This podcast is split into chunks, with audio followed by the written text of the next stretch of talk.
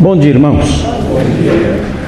Irmãos, é, eu, eu quero dar uma, uma palavrinha de alerta a vocês acerca de algo que eu tenho visto acontecer um, e eu quero ser muito cuidadoso no que eu vou falar. É algo que eu tenho visto acontecer nas, nas redes sociais, por aí afora, um, e tem se repetido. O que ocorre é o seguinte: eu tenho alertado os irmãos com relativa frequência acerca uh, da seita adventista do sétimo dia. Eu tenho falado para os irmãos várias vezes sobre os perigos dessa seita. Essa seita é considerada uma seita, de e de fato é, porque essa seita ensina coisas que não são, que não fazem parte da ortodoxia cristã. Então, sempre que uma, um movimento religioso é marcado por desvios chocantes da ortodoxia cristã em questões cruciais, esse grupo é considerado uma seita. Um, e nós sabemos que a, a seita adventista ela tem doutrinas estranhas demais, que não tem nada que ver com o cristianismo. Por exemplo, eles creem na autoridade de, de uma senhora, uma falsa profetisa, chamada Ellen G. White. E acreditam que o que essa mulher escreveu é inerrante e infalível, como a Bíblia. Então ela não errou nas suas profecias e tudo que ela disse é verdade, no mesmo nível da verdade das Sagradas Escrituras. Então isso é ensinado e quem não aceita isso não pode ser um adventista. É questão inclusive de compromisso com a doutrina e com essa seita.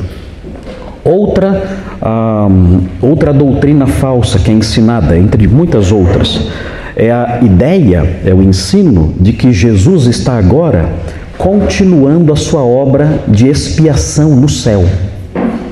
Eles entendem que em 1844 Jesus entrou num, num, tabernáculo celeste, num templo celeste, na parte santíssima de um templo celeste, isso em 1844 e começou um trabalho de expiação ali no, naquele templo celeste. Está prosseguindo nesse trabalho de expiação. Ele não consumou a expiação dos nossos pecados na cruz do Calvário. Não foi assim. Ele ainda está realizando esse trabalho, essa obra, e o nome disso é juízo investigativo. Ele está fazendo expiação pelos pecados ainda dos homens ali, no céu agora. São coisas estranhas. De onde vem isso? Dessas visões dessa senhora. Essa senhora, inclusive, acredita e ensina, ensinava, que há vida em outros planetas e que nesses outros planetas há uma árvore da ciência do bem e do mal. Mas os ETs foram mais espertos do que os, os terráqueos. E os ETs não comeram da árvore da ciência do bem e do mal e estão então santos. Todos os ETs que os irmãos encontrarem por aí é, são santos, porque eles não caíram em pecado. Só os habitantes do nosso planeta é que comeram da árvore e estão em pecado. Em, em pecado. É, queridos, são coisas absurdas. E eles também ensinam, como eu disse no domingo passado, entre outras coisas, ensinam abstinência de alimentos, é, é, pecado tomar café, é pecado comer presunto, não importa a marca, pode ser sadia, pode ser seara, é pecado comer presunto, qualquer carne de porco é pecado comer, outros alimentos também são proibidos. e ensinam também guarda de dias, dizendo que, inclusive, se você não guardar o sábado e guardar o domingo, como eu disse na semana passada, essa é a marca da besta. Logo, a única igreja verdadeira é a igreja que guarda o sábado, que é o Adventismo do sétimo dia. Então, esses são alguns dos ensinos dessa seita. Isso não tem nada que ver com o cristianismo, isso não é cristianismo. O cristianismo não ensina nada disso, não há uma, não há uma vírgula sequer nas Escrituras sobre esses temas eh, eh, que são propostos aí pelo Adventismo que distinguem essa seita. Tudo isso que eu falei, os irmãos sabem, os irmãos já conhecem isso há muito tempo, sabem disso, tenho alertado os irmãos quanto a isso. Mas existe uma estratégia dessa seita que é a, a estratégia que nós podemos denominar de aproximação amigável. O que então fazem os adventistas? eles se apresentam como mais uma denominação evangélica, assim como existem batistas, presbiterianos, congregacionais, tudo mais. Eles se apresentam como mais uma denominação evangélica entre muitas. Nós não somos uma seita, somos mais uma denominação apenas. Há várias e nós somos uma delas. Se aproximam assim não dizem essas coisas numa primeira abordagem, de forma nenhuma, falam de Jesus, de Deus, da Sua palavra, não falam, nem tocam em assuntos desse tipo que eu mencionei agora, e se aproximam amigavelmente, sempre com uma fala bem tranquila, um sorrisinho nos lábios e tentando se aproximar de você para conquistar sua confiança, convidar você para ir nas suas reuniões e aos pouquinhos enredar você. Essa é uma técnica muito antiga. É uma técnica que já foi detectada no século II pelo grande apologista Irineu de Leão, porque os gnósticos da época de Irineu faziam exatamente isso. Eles se aproximavam com uma linguagem cristã, sem mencionar nada acerca das emanações, que era a base do ensino dessa seita, sem falar nada sobre essas coisas estranhas. E então enredavam as pessoas. E depois que as pessoas estavam enredados ali, fortemente envolvidos na seita, então eles puxavam da manga as suas doutrinas falsas e a pessoa então já estava ali envolvida e era difícil então sair ou romper assim pelo menos de uma vez. E essa técnica dessa aproximação amigável é a marca do adventismo do sétimo dia. Eles vão se aproximar de você dizendo que são, por exemplo, universitários. Eles não vão falar eu sou adventista, de jeito nenhum. Eles vão dizer: olha, eu sou universitário e eu estou vendendo livros sobre livros sobre gastronomia ou coisas assim, sobre alimentação saudável. E eles vão querer entrar na sua casa e vender os livros para você sem falar que são adventistas. Se você for pegar um avião aqui em Guarulhos, é muito provável que enquanto você estiver aguardando o avião, tomando um cafezinho, vai chegar um universitário com um livrinho para vender. Dizendo, olha, eu sou universitário e eu quero vender um livrinho para você, para você me ajudar nos meus estudos. Sempre assim. Quando eles vêm me procurar e dizem, olha, eu quero vender um livrinho, eu sou universitário, eu falo, não, você não é universitário. Você é um adventista querendo me doutrinar. Por que você não disse que é adventista? Eu errei. Você é ou não é? Sou. Então por que você não disse que é? Por que você me abordou com falsidades? Por que você disse algo pensando outra coisa? Você disse algo pensando outra coisa. Por que você faz isso? E aí eles vão embora bravos, né? Dizendo que eu sou mal educado. Mas enfim, essa é a técnica dessas pessoas. E eles fazem isso na porta da sua casa, nas abordagens na rua, sempre com um sorrisinho, né, lindo, sempre com muita simpatia e uma fala mansa, ali se aproximando de você. Lembre-se, se você disser, olha, eu sou crente, eu já sou crente, aí eles vão abrir ainda mais o sorriso, ah, claro, eu também sou crente e tudo mais, e vão fazer com que você se sinta bem ao lado dele, mas na verdade ele considera você um incrédulo que está indo para o inferno. E a missão dele é evangelizar você. Tanto que existe um livro da literatura adventista que ensina a evangelizar umbandistas, espíritas e batistas. Tudo no mesmo livro. No mesmo livro.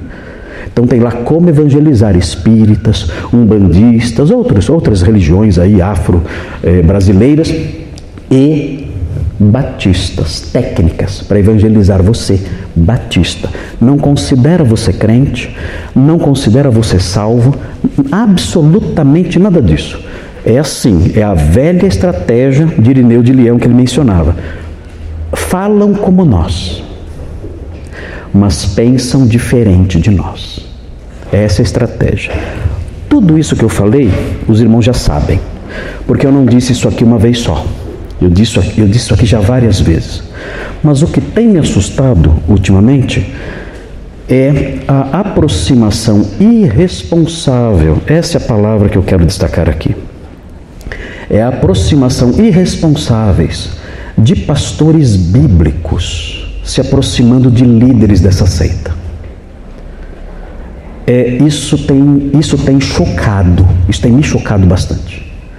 Pastores, pastores que eu gosto, pregadores da palavra, homens que têm bastante doutrina, e que tem saído por aí afora em fotos, em podcasts, em programações, ao lado de líderes de renome adventistas.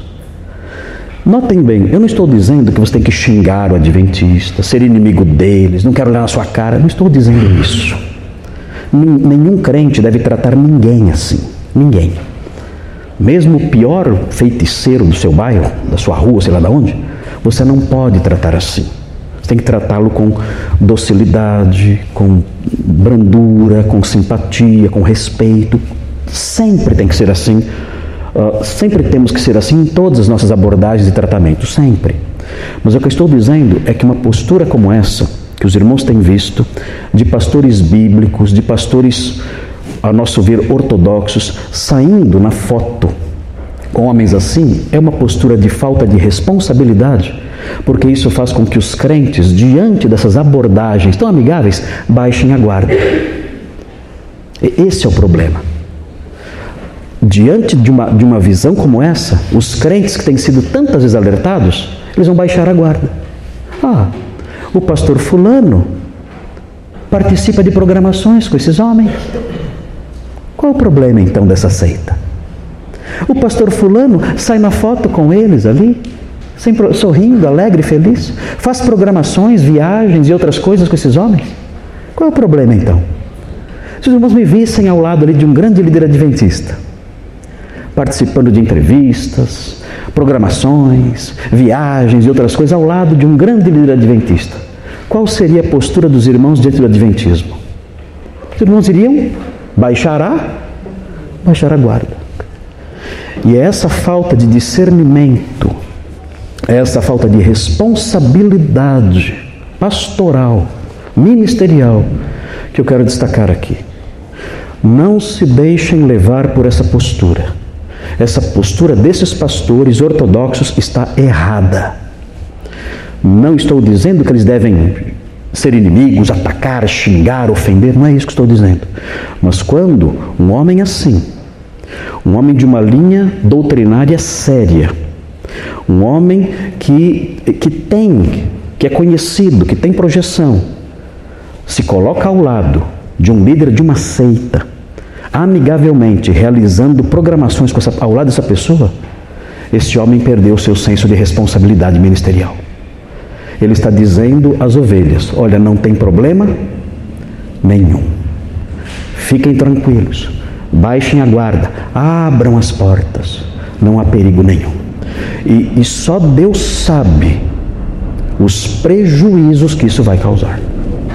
Só Deus sabe quando, os, quando as ovelhas baixarem a guarda, por virem essas cenas, quando as ovelhas baixarem a guarda e deixarem que essas seitas entrem em suas vidas, e as considerem e passem a considerar essas seitas como não perigosas, só Deus sabe as desgraças, os prejuízos, as tragédias que advirão disso. Então, queridos, fica aqui registrado o meu alerta. Não se deixem levar por essas posturas que têm nos surpreendido. Estou surpreso, estou perplexo, estou boquiaberto diante do que eu tenho visto por parte de alguns líderes ortodoxos ali abraçados ali com essas pessoas. É de assustar. É, é, é, é um quadro surpreendente para mim.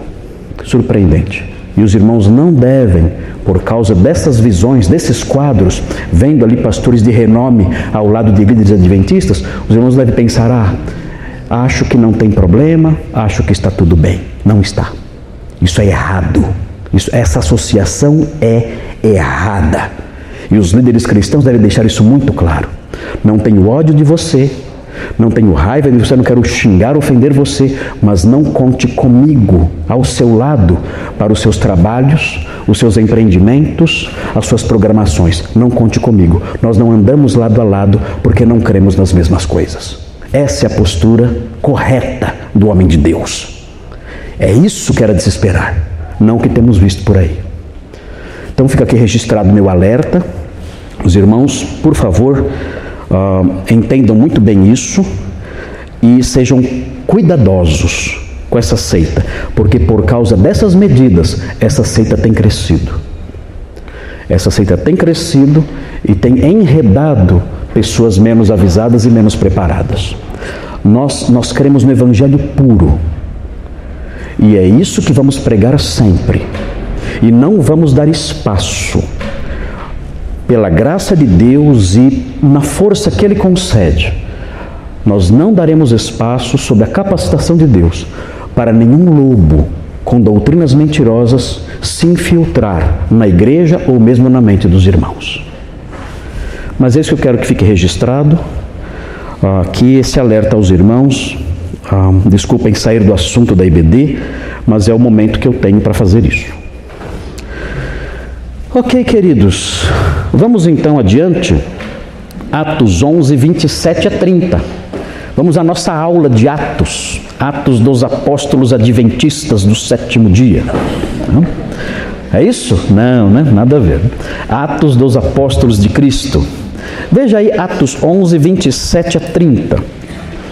Veja o que dizem esses quatro versículos. Vamos entender aí. Tem já o esboço sendo projetado, o esboço em três partes. Muito facinho esse esboço, e nós vamos caminhar mais um pouquinho sobre ele. Veja aí, eu vou ler aqui o texto para refrescar a memória dos irmãos. Diz assim: Naqueles dias desceram alguns profetas de Jerusalém para Antioquia, e apresentando-se um deles, chamado Ágabo, dava a entender, pelo Espírito, que estava para vir grande fome por todo o mundo, a qual sobreveio nos dias de Cláudio. Os discípulos, cada um conforme as suas posses, resolveram enviar socorro aos irmãos que moravam na Judéia, o que eles com efeito fizeram, enviando-o aos presbíteros por intermédio de Barnabé e de Saulo. E aí termina o capítulo 11. O capítulo 11 acaba aqui. Muito bem, nós dividimos esse trechinho em três partes. A primeira está lá. Deus alivia o sofrimento da igreja por meio dos profetas. Nós começamos, falamos sobre isso, quase terminamos esse pedacinho e é, enunciamos pelo menos os outros dois, os outro, as, as, outras duas lições que emanam do texto. Deus alivia o sofrimento da igreja por meio dos irmãos comuns, isso o texto mostra no versículo 29, e por último, Deus alivia o sofrimento da igreja por meio dos presbíteros. Então, está aí, uma, são lições fáceis e simples, e nós vamos ver como elas se comportam dentro aqui dessa unidade que nós estamos estudando. Eu disse para os irmãos, quando nós olhamos lá no versículo 27, quando o texto diz naqueles dias, eu situei os irmãos historicamente. Naqueles dias, isso deve ter acontecido no ano 44. Quando foi que Atos foi escrito? Foi depois do ano 62 talvez no ano 63, 64, ou seja, Lucas escreveu essa história 20 anos depois do ocorrido. Então, e, e, nessa história, ele menciona: olha, a, a previsão que Ágabo fez, a profecia que ele enunciou, se cumpriu nos dias de Cláudio, ele fala aqui. E nós aprendemos que Cláudio, a, a, a, fome que aconteceu nos dias de Cláudio foi no ano 46. Então o que aconteceu? É, a profecia foi enunciada no ano 44 e dois anos depois ela se cumpriu, no ano 46. Houve ali uma fome mundial que afetou todo o império, e nós veremos isso com mais detalhes daqui a pouquinho. Ah, o texto fala: desceram alguns profetas de Jerusalém para Antioquia. E eu falei para os irmãos dos profetas itinerantes, que eram comuns naquela época. O texto fala: desceram alguns profetas de Jerusalém para Antioquia. Eu trouxe um mapinha, eu mandei um mapinha para, para, para os irmãos ali da transmissão, para que os irmãos tenham alguma ideia ah, do trajeto. Ah, mas aí é tá meio é, tá meio pequenininho aí, mas dá para ter uma ideia. Eu vou mostrar aqui para os irmãos. É, aqui Jerusalém, aqui onde está essa parte vermelha aqui Jerusalém, o trajeto a pé até Antioquia, mais ou menos aí cinco, seis dias de viagem a pé. É, Antioquia agora fica na, na Turquia, antes era na Síria, agora com as mudanças de fronteiras mais modernas, Antioquia é na Turquia. E não chama mais Antioquia, chama Antica, ou melhor, Antáquia. O nome agora é Antáquia. Parecido com Antioquia, mas não é Antioquia mais, é Antáquia. Então você sai daqui, os profetas saíram daqui e foram seguindo até Antáquia aqui Antáquia, aqui. Vários dias aí de viagem a pé. Então essa é esse, essa, esse foi a trajetória que os profetas fizeram. Então aqui o que nós temos aqui é, dá para é, voltar lá onde estávamos antes. Aí está, pronto. Aí está, aqui é a Palestina, né? Israel aqui, Mar Morto, Mar, Mar Galileia. Eles saíram daqui de Jerusalém e foram subindo até chegar aqui. Aqui é o mar Mediterrâneo, os irmãos vêm aqui Chipre, aqui, aqui é a Turquia, a parte sul da Turquia, e esse aqui, essa então é a situação geográfica dessa história. Saíram daqui, subiram, viajando a pé e chegaram até Antáquia ou até Antioquia, também chamada de Antioquia da Síria, ou Antioquia no Orontes, porque há um rio que passa perto chamado Orontes. E aí pode ser Antioquia também, é, no Orontes, também é o nome. Porque tem outra Antioquia. Tem a Antioquia da Pisídia, que fica na Turquia, na parte mais central. É diferente desta aqui. Esta é a Antioquia da Síria. Então essa é a trajetória que os profetas fizeram. Ah, eu é, trouxe para os irmãos também hoje uma evidência de que esse trabalho é, dos profetas itinerantes foi algo que perdurou durante um bom tempo na igreja antiga. Aqui nós estamos no ano 44, os profetas itinerantes viajando e levando aí as suas, a, a, seus alertas, suas mensagens para as igrejas. Eu é, destaquei aqui um livrete que foi descoberto em 1873 na cidade de Istambul, é, antiga Bizâncio, depois Constantinopla, hoje se chama Istambul, na Turquia também, é só que é aqui a Turquia, só que é mais para lá, mais para lá Istambul, fica no Bósforo, no Estreito do Bósforo, é, é uma cidade que metade dela fica na Ásia, a outra metade fica na Europa, Istambul. Ela é cortada pelo Estreito de Bósforo. E foi encontrada nessa cidade em 1873, foi encontrado um manualzinho de ensino cristão. É um pequeno manual só que é menor do que o meu pequeno manual. Eu tenho um pequeno manual de doutrinas. Esse é foi o primeiro, o primeiro pequeno manual de doutrinas básicas que foi escrito. O nome é Didaquê, é o nome do livrinho. É um livrinho bem pequeno, são só 16 capítulos, muito curtinho, mas que dá orientações para os novos crentes sobre como viver e como, como viver a sua vida cristã, a vida moral, e como se comportar também na igreja, como deve ser a vida em comunidade. E na Didaquê, eu anotei aqui, no capítulo 11, são 16 capítulos. No capítulo 11 tem orientações acerca de como tratar os profetas. A Didaquê é do século II. Nós não sabemos quando começou a ser escrita. Na forma final, talvez pertença ao ano 170, mais ou menos. Mas é interessante observar que naquel, naqueles dias ainda existiam profetas itinerantes. E aí a Didaquê dá algumas orientações aos crentes de como tratar os profetas itinerantes, porque tinha muitos falsos profetas, como hoje existem também. Então, fala assim, fala assim no capítulo 11, no parágrafo 5 da Didaquê, fala assim: o profeta não deve ficar mais que um dia, ou se necessário mais outro. Note, é o profeta itinerante. Ficar mais um dia, se necessário mais outro, era o máximo que o profeta podia ficar numa casa. Se ficar três dias, é falso profeta. Essa era, essa era a determinação. Ele chega na sua casa, vai ser hospedado lá. Ele pode ficar no máximo dois dias. Se ele ficar três, é aproveitador, é falso profeta. Vocês acham? É o critério, é o critério aqui dos, dos é, crentes antigos. É, é, aproveitador, né? bota para fora. Chega lá, eu preciso de hospedagem, sou profeta de Deus, sou evangelista, sou missionário, ok. Um dia, dois, três, quatro, cinco, e dá-lhe almoço, janta, café, churrasco, e o cara não vai embora. O texto aqui da Didaquê dizia: se ficar três dias, é falso profeta. É um pilantra, aproveitador. Olha o parágrafo 6 da Didaquê. Um, ao partir, não deve levar nada a não ser o pão necessário para chegar ao lugar onde deve parar. Se pedir dinheiro, é um falso profeta. E, meu Deus, sobra um. Não sobra um. Ele pode ir embora levando pão. O pão até o pão necessário até chegar no próximo ponto. Se ele pedir dinheiro, é falso profeta. Olha, olha, olha o, o, parágrafo 9. Fala assim: todo profeta que manda preparar a mesa não deve comer dela.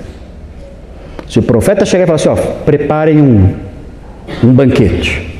Se ele fizer isso, ele pode até fazer, mas ele não deve comer dela. Caso contrário, é um falso profeta. Era rigoroso o negócio. Era rigoroso. Ah, e aí diz assim: aí o parágrafo 12. Se alguém disser sob inspiração, aí o profeta, né, dê-me dinheiro ou qualquer outra coisa, não escutem. Porém, se ele pedir para dar a outros necessitados, então ninguém o julgue. Você pedir para ele, aí é malandro. Então note, por que será que essas medidas foram tomadas no século II? Por que será? Porque existiam profetas itinerantes e havia muitos, muitos aproveitadores, pilantras mesmo.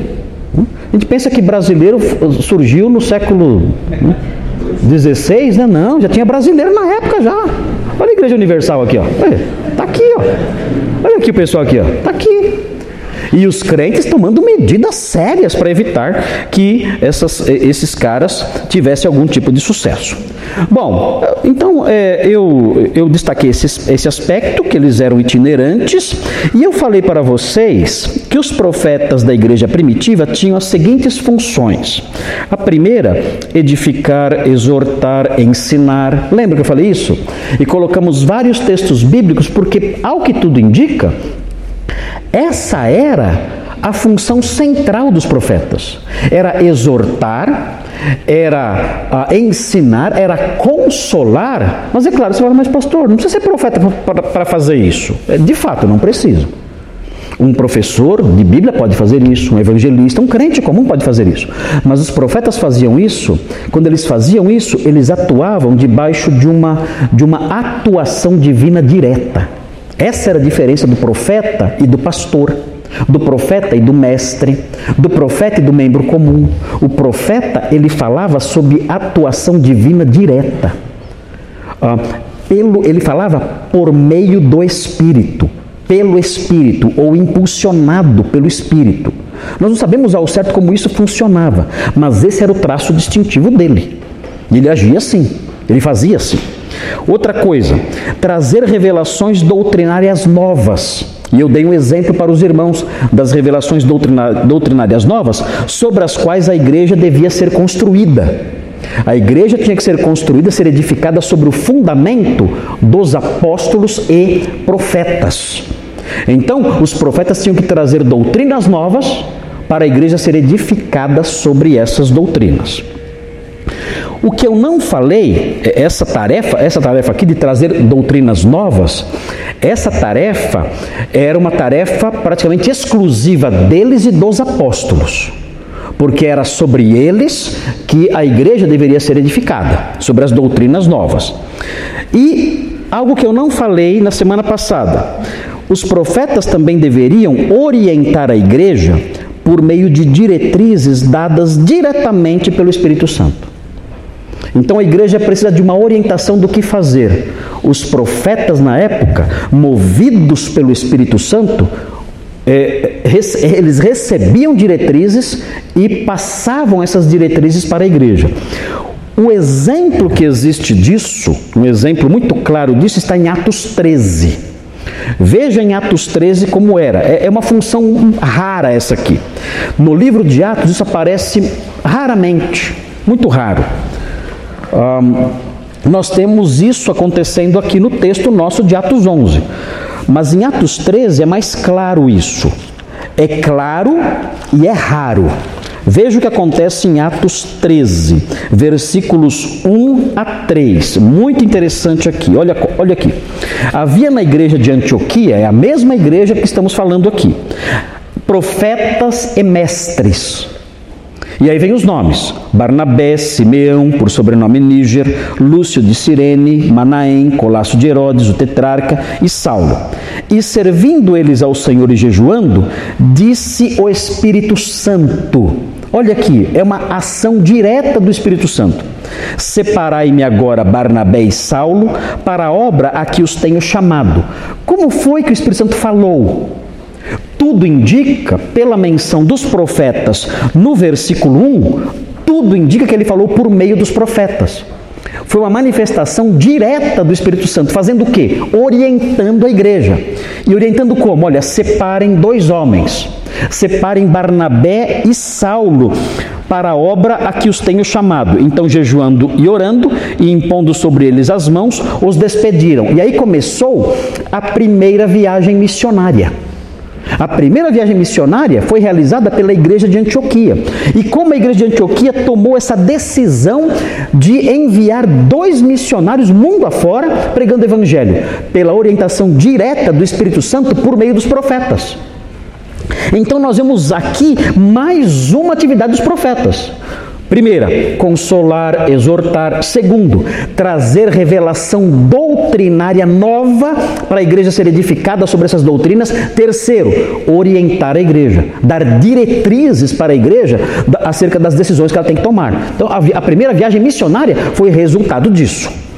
E por último, aqui, vem, aqui é, é a última coisa, é a predição do futuro, que é o que acontece aqui no texto. Aqui no texto, o profeta prediz o futuro: olha, vai vir uma grande fome sobre o mundo.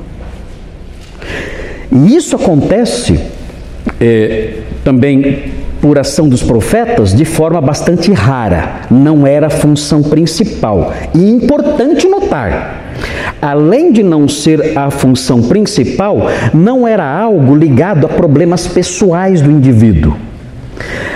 As ocasiões em que essas predições acerca do futuro acontecem são predições que têm que ver, que, que causam impacto sobre a igreja no mundo todo. Não é uma predição do tipo, olha, é, fulano vai casar com fulana. Não é esse tipo de predição.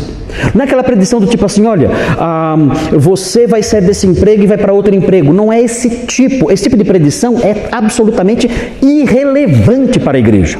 Não tem relevância nenhuma. Não edifica a igreja em nada isso aí. As predições que há por parte de Ágabo em Atos, é, as manifestações dele falando do futuro são só duas é raro isso, são só duas. E essas duas têm que ver com a igreja mundial. São episódios que impactam a igreja no mundo todo. Não é uma predição individual, olha, você vai ter um problema é, de colesterol. Isso não é esse tipo de coisa, isso não tem relevância. Então vejam, aqui no, no texto nosso aqui, a predição é acerca de uma fome que veio de fato sobre o mundo e afetou a igreja no mundo inteiro. A outra predição de Ágabo está no capítulo 21. Vejam a predição dele no capítulo 21. É a segunda e última predição dele, no capítulo 21. É muito raro isso, não era a função principal.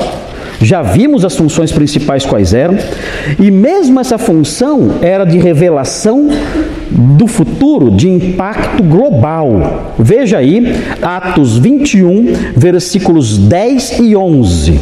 Diz assim: Paulo em Cesareia, fala assim, 10 e 11, 21. Demorando-se ali alguns dias, desceu da Judéia um profeta chamado Ágabo. Nós já conhecemos, está aí no capítulo 11. E olha o que ele faz. E vindo ter conosco, tomando o cinto de Paulo, ligando com ele os próprios pés e mãos, declarou: Isto diz o Espírito Santo. Assim os judeus em Jerusalém farão ao dono deste cinto e o entregarão nas mãos dos gentios. Ele está prevendo aqui a prisão de Paulo em Jerusalém. Esse episódio, irmãos, é um episódio, é essa, esse evento que estaria por acontecer teria um impacto sobre toda a igreja, a igreja mundial.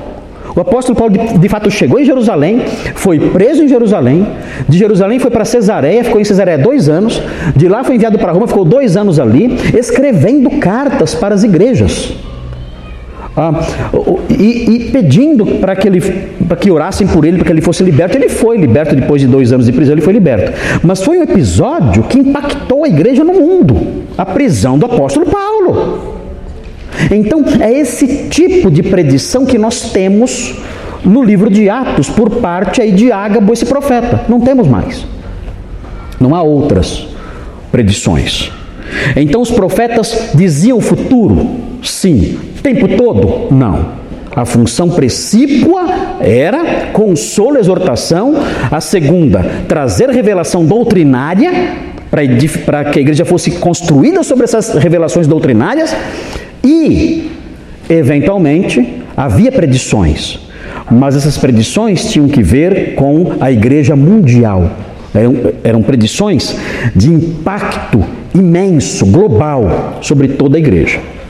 Ok? Então, esse era o profeta do Novo Testamento. Esse é o perfil desse profeta. Nós ensinamos que esses profetas não existem mais. Por quê? Especialmente porque uma das funções era lançar as bases doutrinárias. Nós cremos que essas bases já foram totalmente lançadas. Nós não temos mais bases doutrinárias para serem colocadas. Então, por isso, apóstolos e profetas não existem mais. Alguém pode falar, olha, não, mas eu, eu, sou, eu sou um profeta de outro tipo, é um tipo diferente desse. Não, desculpe, isso. Então você inventou um novo tipo.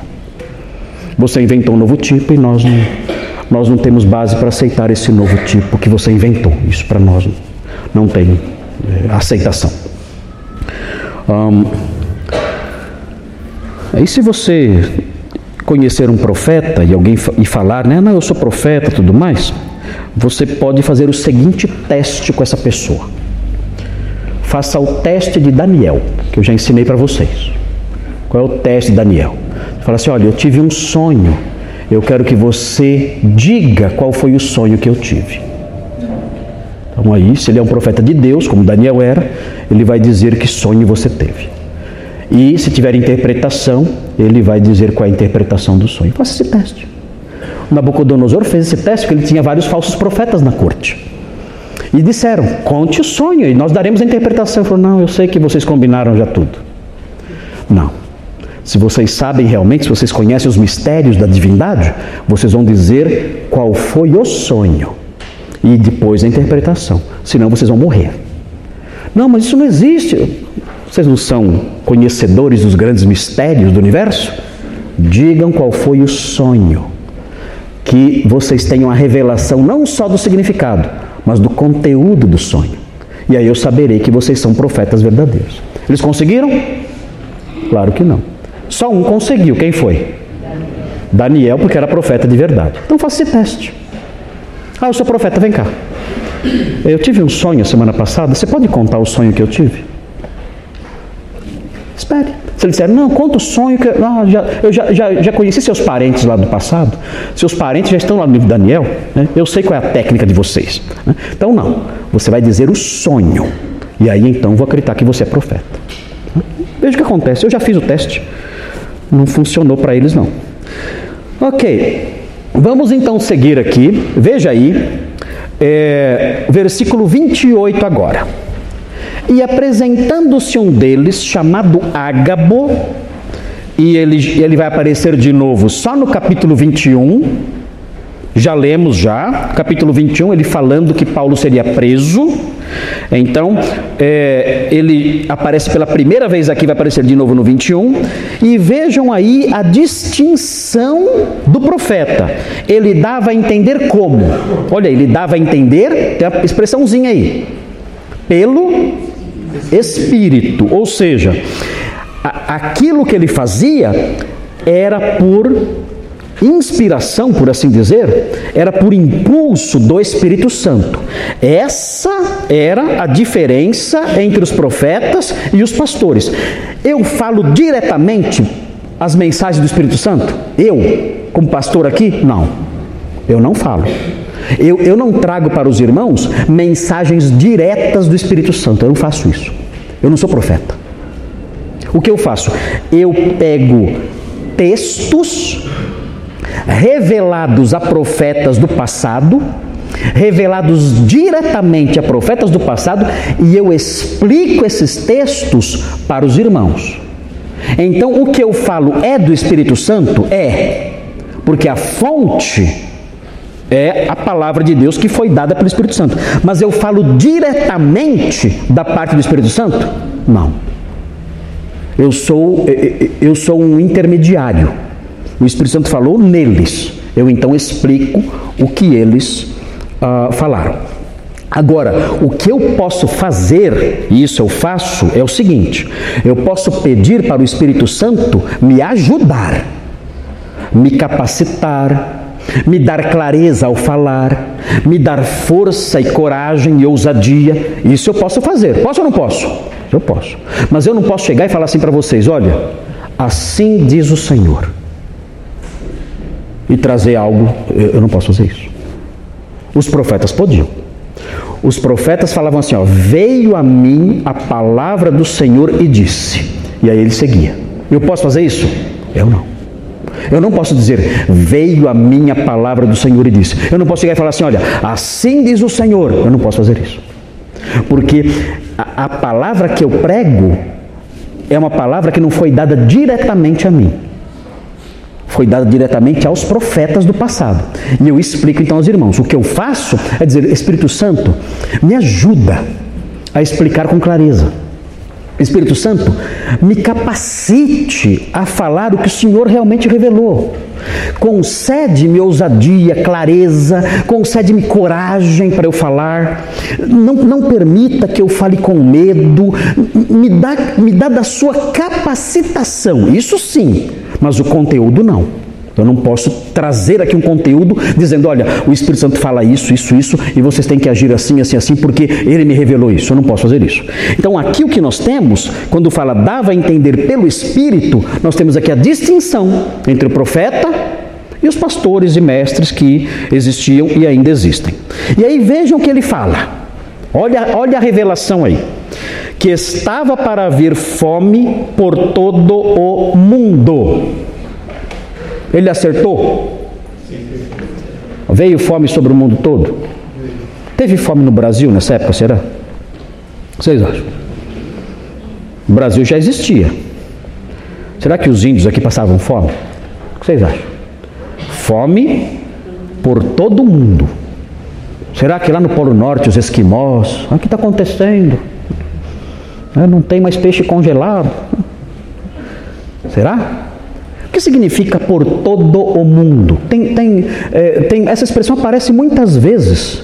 Inclusive, tem críticos da Bíblia que atacam o apóstolo Paulo porque ele fala: olha, em todo o mundo é divulgada a vossa fé. Ele só está vendo? O apóstolo Paulo mostra aqui que ele é um grande ignorante.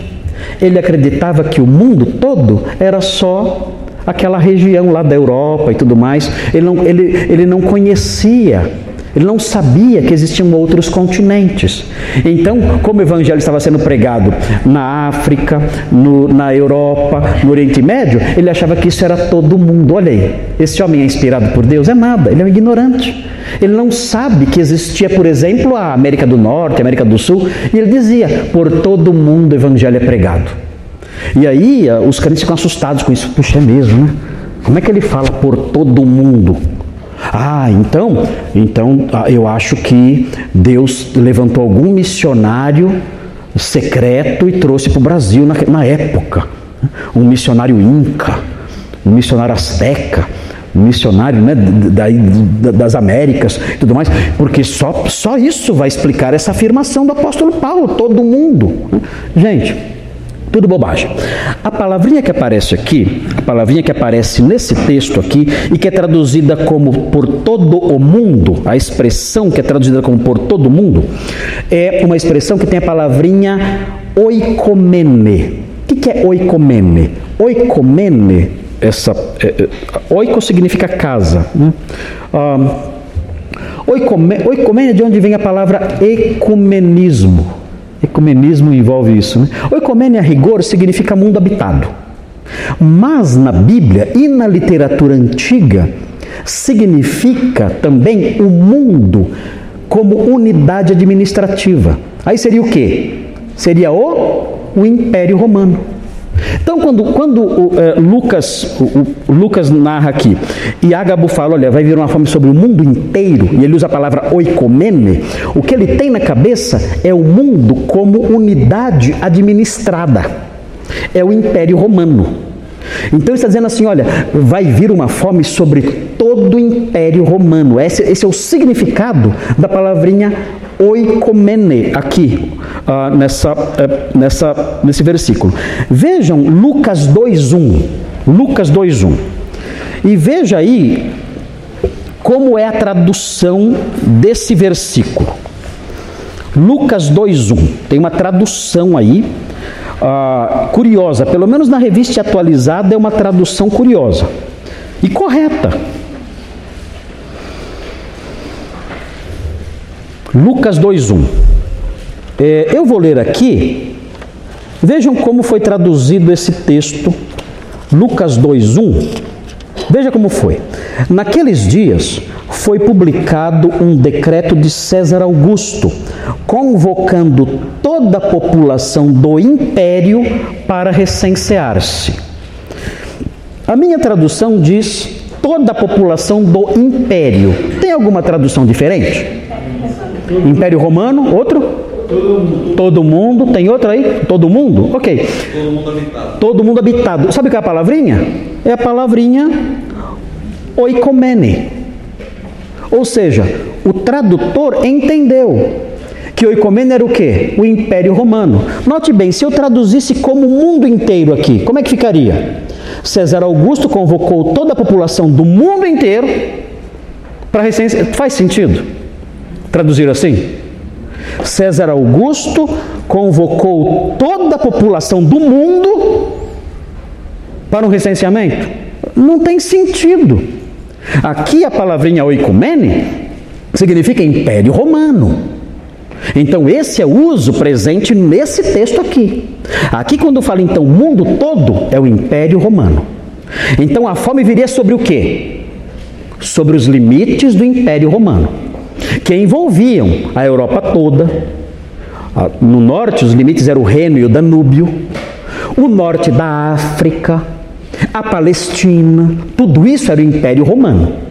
Agora, envolvia as Américas? Não. Envolvia o sul da África? Não. Envolvia o, sei lá, o, o Sudão? Não. É, é, abaixo do Egito já não era mais Império Romano. Ásia, ah, o, a, Japão, né? Japão, China, Rússia, esses, essas regiões aí, o Império Romano nunca dominou isso. O Império Romano chegou no máximo até o Eufrates, na Mesopotâmia, no máximo. A fome não chegou, por exemplo, no Irã, que era a Pérsia. Não chegou no Irã. A fome então estaria adstrita da Espanha a oeste até o rio Eufrates no leste. A fome seria até aí. E da, da faixa norte do Egito até o Reno e o Danúbio ao norte. Isso, é, e esse era o Império Romano. A fome sobre o mundo inteiro seria esse mundo aí, essa unidade administrativa chamada Império Romano. A fome veio sobre esse, esse, esse eh, território, ok? Não é que veio para o Japão, China, Rússia, Américas, nada disso. Ok? Isso se cumpriu? Se cumpriu. O texto fala assim: que essa fome sobreveio nos dias de Cláudio. Então, Lucas escreveu no ano 64 e ele lembrou: ó, essa predição foi no ano 44. Dois anos depois, ainda no império de Cláudio, veio essa fome. Agora notem, por que essa fome aconteceu? Aí o texto não fala. Mas os historiadores falam dessa fome. O que acontecia? Acontecia assim: o Egito, na época, o Egito e, e na verdade, além do Egito, indo até, indo até a Líbia, indo até a Argélia, um, indo até a Tunísia, toda aquela faixa norte da África era o celeiro do Império Romano. De onde vinham os grãos, as grandes plantações de, que produziam grãos para todo o império? do Egito da, e da região norte toda ali é, do, do, da África. A África era o. Já imaginou? A África era o celeiro do mundo. Hoje qual é o celeiro do mundo? Falam que é o Brasil, né? Todo mundo quer o Brasil para eles, né? Porque falam que é o celeiro do mundo. Na época era a África. O norte. Você já imaginou isso? A África acima do Saara. A África acima do Saara produzia muitos, muitas plantações. Agostinho fala, Agostinho era assim, na cidade dele, em Hipona, no século IV, V, Agostinho é, descrevia a sua terra assim, Hipona está tá aqui, você está em Hipona, você olha para o Mediterrâneo, olha para a direção do Mediterrâneo, né? ah, você vê então, é, é lindo, né? você vê lá. Se você, olhando para o Mediterrâneo, ao norte, você olhar para o lado esquerdo, você veria as montanhas uma cadeia de montanhas, ah, onde moravam os camponeses, mais, tinha, onde também tinha muito bandido, né? muito, muita gente ruim morando lá naqueles lados lá. Mas também pessoas muito humildes, camponeses que trabalhavam ali nas montanhas. Se você olhasse para o lado direito, você veria uma grande campina, imensa, cortada por um rio, um rio chamado Rio Sibuse, que existe até hoje. Você visitar lá, você pode tirar uma foto no Rio Sibuse. E, e, e essa campina toda era repleta de plantações. Então de lá, entre outras campinas do norte da África, vinha todo o, o grão, os grãos, é, para que, que, que sustentavam Roma e todo o império. Então, se, se o Egito fizesse greve, ou se rebelasse, complicava tudo. Se houvesse um problema administrativo com o Egito, com o norte da África, alguma rebelião e cortassem o suprimento de grãos, o imperador passava fome, emagrecia porque não chegava comida lá. Então, o que aconteceu nessa época, no ano 46, depois da profecia? O que aconteceu foram grandes inundações. Os historiadores falam que isso aconteceu mesmo. Inundações, especialmente no Egito, na parte norte. Quando houve inundação, o que aconteceu com a colheita? Afundou. Não tem colheita.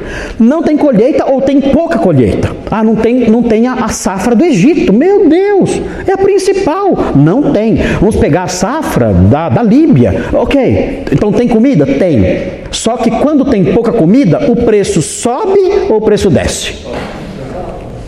O pastor Nicolas explicou aí quanto custava em Jerusalém uma cabeça de jumento. Era absurdo o preço. Que trabalhar anos para pagar a cabeça de um jumento. Então, é, é, é, é economia simples, básica. O, o alimento é raro? É. O preço sobe. Não tem como escapar disso. E quando o preço da comida sobe, quem sofre mais? Os pobres. Os ricos, ah, pode subir, para mim não representa nada. Né?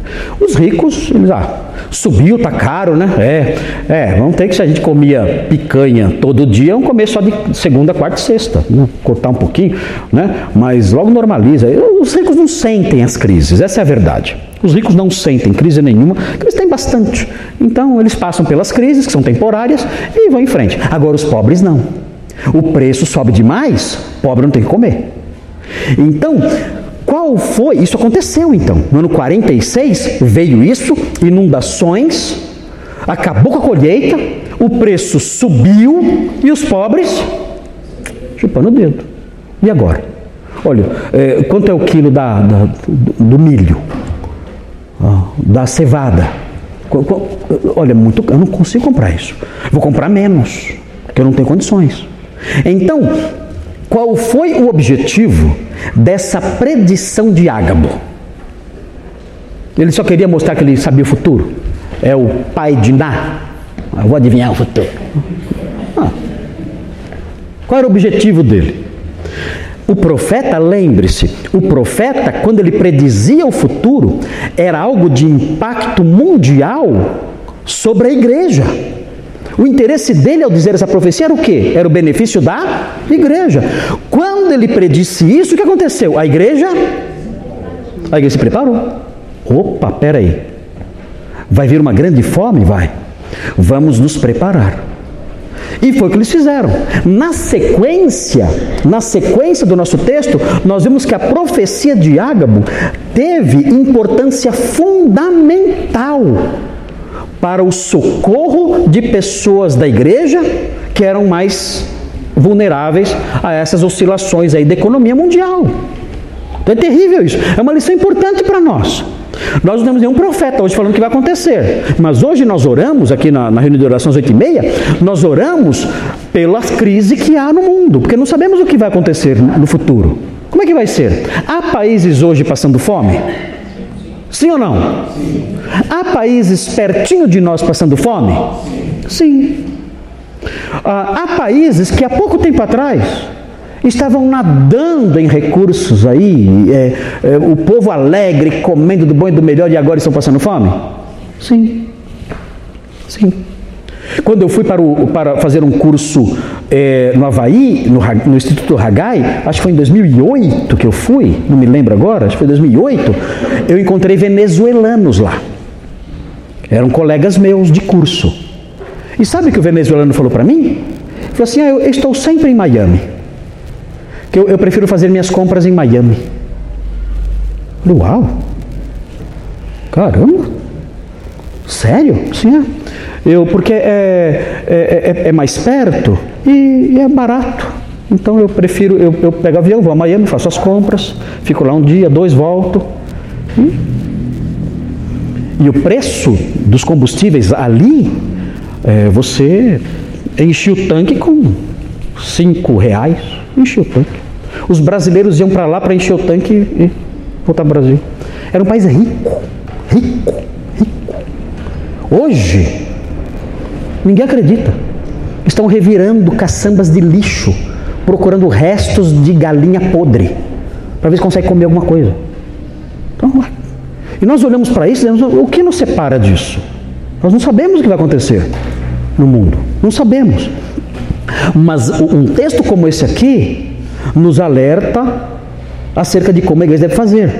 A igreja tem que estar preparada para isso, porque a igreja vai ser uma agente no alívio do sofrimento de irmãos pobres e carentes. O profeta enunciou aquela profecia com esse objetivo: fazer com que a igreja fosse um instrumento de alívio da dor para os crentes vulneráveis. Então, uma das razões da igreja que nós vemos em Atos é importante isso.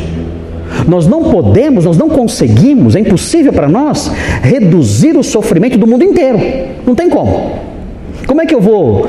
Se eu fosse o Elon Musk, né, dizem que o Elon Musk, se ele vender tudo que ele tem, ele consegue dar comida para o mundo inteiro. Né? Talvez por uma semana. Depois é mais um pobre para a gente alimentar. Né? Mas é, então, é, o pessoal não pensa isso também, né? Vende tudo e dá, tá, ok, ele via fome por uma semana, um mês, depois é, o Elon Musk vai falar, pessoal, alguém tem aí um, né? um prato de comida para me dar, porque agora não tem mais nada, é mais um pobre. Ok, ok, e quem fala isso nunca dá nada também, né? É só os bilionários tem que dar. Mas, nós não podemos fazer isso, não temos recursos para ajudar o mundo inteiro. Mas um texto como esse aqui mostra que em situações críticas, quem vai socorrer os irmãos da fé? Quem? Os crentes que têm condições. As igrejas que têm condições vão socorrer as igrejas que não têm. Então, esse é um princípio importante que você vê em Atos.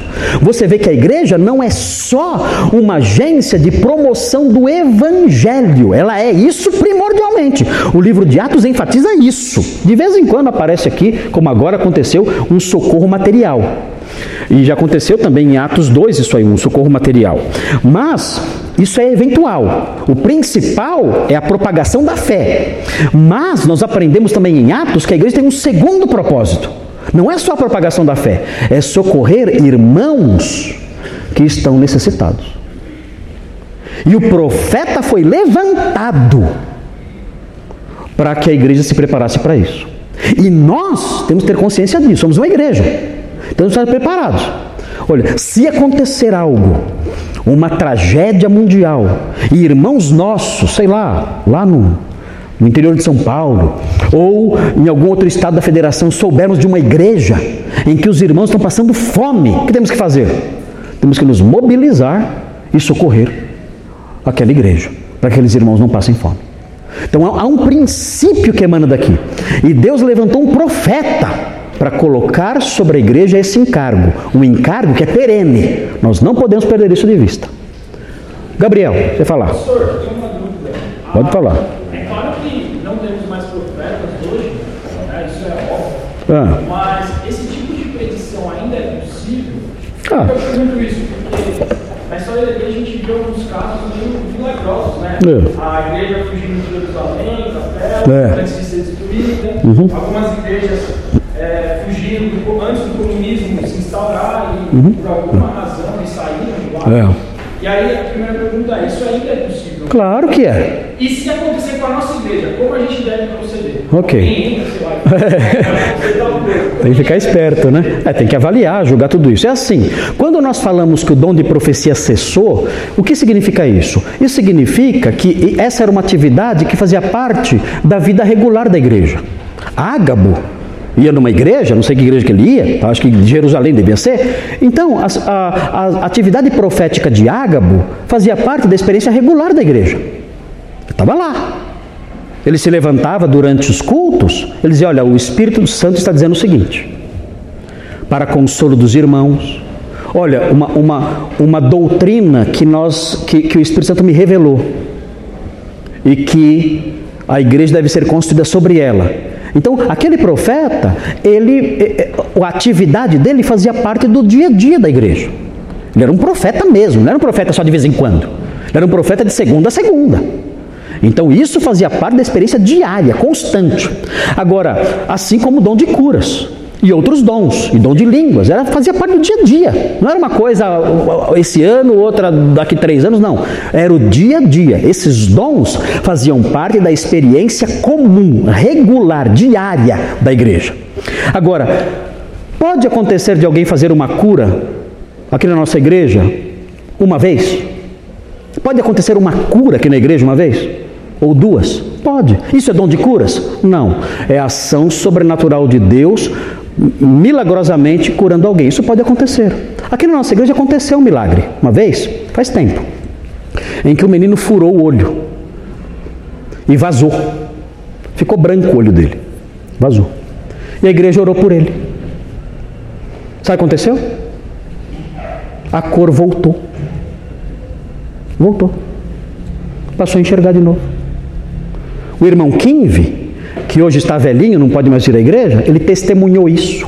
Ele foi testemunho ocular disso. A igreja orou e o olho do menino começou a voltar à cor. Os médicos não entendiam isso. Mas como pode isso? E voltou normal, ficou normal.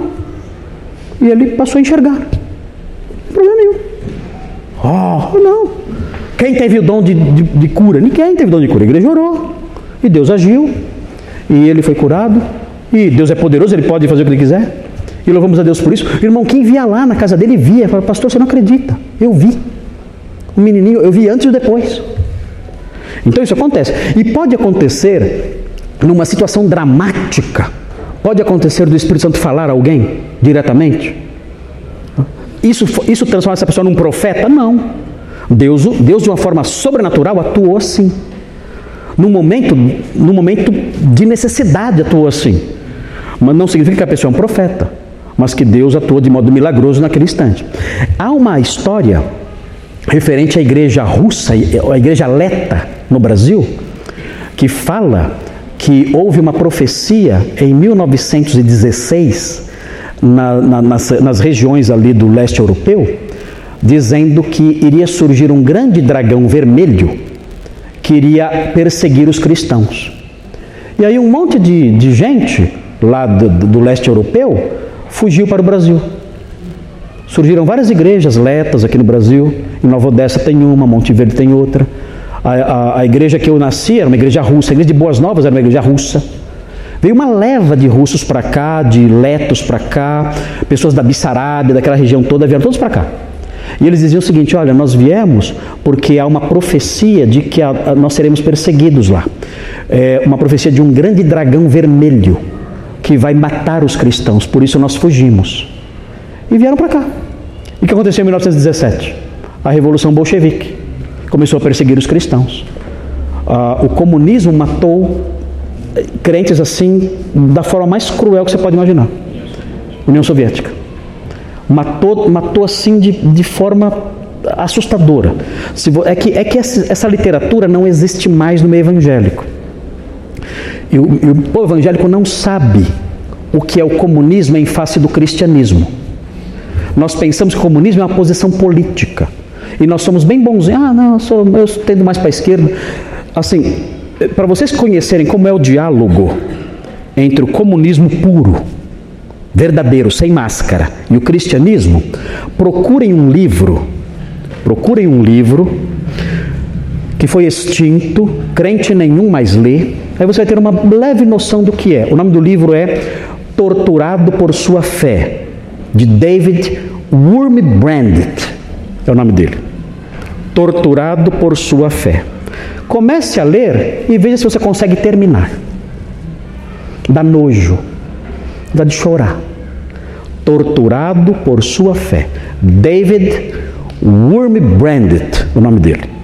Aí vocês verão como é o diálogo, a tolerância da esquerda, do comunismo com o cristianismo. Vocês terão uma ideia leve do que eu estou falando. Leve.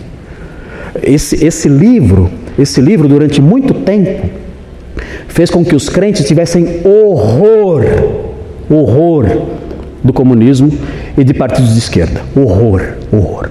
E é o que deviam sentir hoje. Alão. O, o comunismo hoje ele se vestiu com uma roupa nova. É. O nome hoje é socialismo. É socialismo. Socialismo é só uma ponte é. para o, o comunismo. Mas enfim, essas igrejas vieram para cá para fugir disso. Então, isso pode acontecer. Eu vou dizer, não, não existe. Deus age como quer. Agora, a atividade profética, né, ali, comum, regular, isso não existe mais. Ok? Ah, eu só queria saber se acontecesse conosco, como nós devemos proceder. Ah, devemos julgar. Se acontecer, olha. É, temos que julgar, temos que julgar o que ela está dizendo, temos que o, que. o que está acontecendo aqui? Nós não podemos ser crédulos. Que está cheio disso aí. Aparece alguém aqui dizendo, olha, vai aparecer um grande. Né? Ok, vamos aguardar.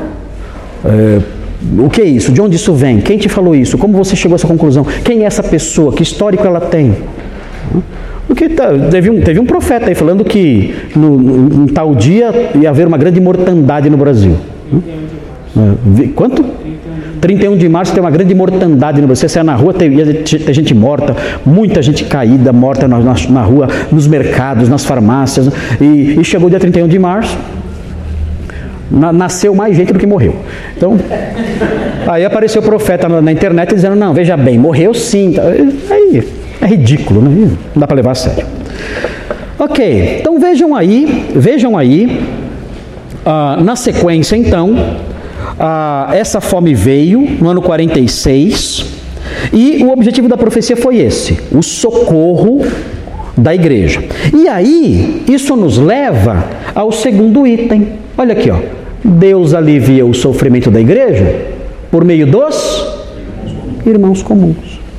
O profeta alertou, então Deus usou o profeta para alertar, para socorrer, e aí agora entra em ação quem? Agora os irmãos comuns entram em ação. Vejam aí então o que diz o texto no versículo 29.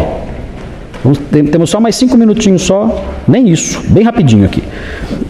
Os discípulos cada um conforme as suas posses. Olha só o princípio do socorro aqui. Qual é o princípio que é enunciado aqui acerca do socorro aos irmãos que padecem? Como é que eu devo contribuir? Está escrito aí. Conforme as suas posses. Ah, mas eu quero dar mais do que eu posso. Ok, é bonito isso, só que é um problema. É curioso, eu já vi pastores mandando pedir empréstimo. Peça empréstimo para contribuir. Está errado isso. O princípio bíblico que emana aqui do texto é esse: cada um conforme as suas posses, de acordo com a possibilidade de cada um. Olha, eu quero ajudar aquela igreja que, vai, que está passando por essa terrível provação, mas eu não posso dar mil reais, eu posso dar 50. Ah, mas só 50? É, não, é o que eu posso. Senão eu, eu vou precisar de ajuda. Então não tem lógica isso. Eu posso dar 50, ok, sem problema. Cada um conforme as suas posses. Isso aqui é sobre dízimo? Não tem nada a ver com dízimo isso aqui. Nada. Isso aqui é sobre oferta para a igreja aqui no dia a dia? É? Não. Isso aqui que está falando é uma oferta, é o levantamento de recursos para pessoas que vão passar fome. Eles sabem para pessoas necessitadas. É outro, não tem nada a ver com dízimo, com oferta mensal, nada a ver com isso. É uma oferta especial para socorrer gente que padece. É esse o princípio presente aqui e é esse o contexto aqui. Veja aí 1 Coríntios 16, porque o apóstolo Paulo, ele adotou esse princípio depois. É interessante. Isso aqui aconteceu em que ano mesmo? Em que ano aconteceu isso? 44. 44, aconteceu isso aqui. O apóstolo Paulo escreveu primeiro aos Coríntios em que ano? Antes ou depois? Depois, anos 54. Dez anos depois. É, é, legal porque o apóstolo Paulo adotou esse princípio aqui. Quando ele, escreve, quando ele escreveu aos Coríntios, orientando sobre uma, uma oferta, uma outra oferta, outra oferta. Que o crente de Jerusalém vivia na miséria que lá não tinha Edir Macedo, não tinha prosperidade. É, é triste a igreja lá, não tinha fé, né? Não tinha fé. Então, o, os crentes de Jerusalém estavam sempre na miséria. Sempre. Então teve essa oferta aqui do ano 46 e teve uma outra no ano 54, mais, é, 54, é, 54, 55 mais ou menos. Teve outra oferta. E o apóstolo Paulo, quando levantou a outra oferta, dez anos depois, ele adotou os mesmos princípios que Antioquia adotou aqui. Então ele consagrou esses princípios na palavra. E o princípio é esse: olha, cada um ajude conforme pode. Esse é o primeiro princípio. Cada um ajude de acordo com o que pode.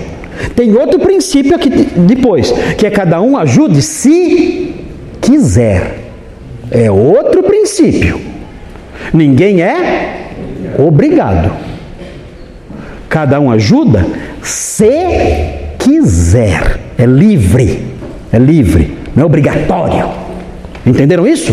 São dois princípios presentes aqui e que o apóstolo Paulo vai ensinar em, quando ele escreve aos Coríntios. Então, o primeiro é esse: cada um ajude conforme, conforme pode. Primeiro aos Coríntios 16, vamos ver aqui, versículos 1 a 4. Vamos ler rapidinho para a gente poder, pelo menos, terminar esse pedacinho. Deus socorre os, os, os irmãos carentes por meio da igreja. Olha aí, 1 Coríntios 16, olha o que fala aqui. Quanto à coleta para os santos, essa coleta é para os santos pobres de Jerusalém no ano 54. Fazei vós também como ordenei às igrejas da Galácia. No primeiro dia da semana, cada um de vós ponha de parte em casa, conforme a sua a sua renda, a sua prosperidade, ou seja, conforme as suas possibilidades. Coloque de lado ali um pouquinho, coloque lá no cofrinho e vá juntando. É um cofrinho, né? Vai colocando um colchãozinho lá. Hã? E vá juntando para que não se façam coletas quando eu for. Ele não queria que houvesse um levantamento de ofertas quando ele chegasse lá. Vai juntando aí, eu vou chegar, eu só vou recolher para levar para Jerusalém. E quando eu tiver chegado, enviarei com cartas para levarem as vossas dádivas a Jerusalém, aqueles que aprovardes. Ou seja, vocês vão escolher, vocês vão levantar o dinheiro aos pouquinhos. Quando eu chegar, eu vou escrever cartas e vocês vão escolher pessoas que vão levar a oferta. Dizer, olha, vamos, vamos, eh, vamos mandar a oferta por meio do pastor Nicolas e do pastor Thomas. Eles vão levar a oferta. E aí, Paulo escreveu uma carta dizendo: Olha, esse é o pastor Nicolas, esse é o pastor Thomas, são nossos delegados, pastores aqui, estamos enviando uma oferta para vocês aí em Jerusalém. Era assim que funcionava. E aí, quatro, se convier que eu também vá, eles irão comigo. Paulo está dizendo: olha, pode, se vocês quiserem, eu, eu, eu vou também. Posso ir junto para levar lá. Mas façam assim: cada um separe de acordo com o que pode. Ok? Agora, isso é ainda mais claro, essa parte que é legal aqui no texto, é em 2 Coríntios 8. 2 Coríntios 8, de 11 a 15. 2 Coríntios 8, de 11 a 15. Aqui o apóstolo Paulo deixa bem claro isso aí também. 8, 11. É a mesma oferta ainda. É a mesma oferta. Que demorou mais de um ano para juntar. Porque, segundo as Coríntios, foi escrito um ano depois, 55. Então demorou mais de um ano, foi juntando todo ali, né? É, imagina a tentação, né? Nossa, com, acho que eu vou quebrar o cofrinho, né? Porque tem tanto dinheiro ali guardado, né? Então, imagina a tentação. Mas olha lá, 2 Coríntios 8, versículo 11. Completai agora a obra começada, para que, assim como revelastes prontidão no querer, assim a leveis a termo, segundo as vossas posses. Olha, continuem contribuindo, vão aí ajuntando para terminar o que vocês quiseram fazer no começo, foi voluntário.